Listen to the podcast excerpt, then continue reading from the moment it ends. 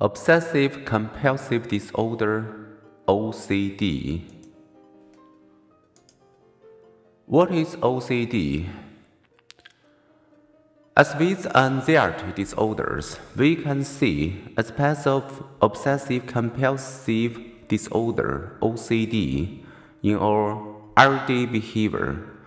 We all may at times be obsessed with sensitive or offensive thoughts that will not go away, or we may engage in compulsive behaviors, perhaps lining up books and pencils just so before studying.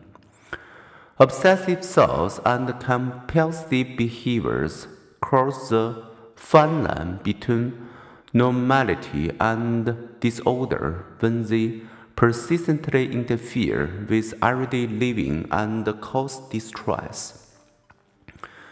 Checking to see you locked the doors is normal. Checking 10 times is not. Washing your hands is normal. Washing so often that your skin becomes raw is not. At some time during their lives, often during their late teens or twenties, 1 to nearly 3% of people across that land from normal preoccupations and fascinations to debilitating disorder. An analysis of 14 twin studies showed that OCD has a strong genetic basis.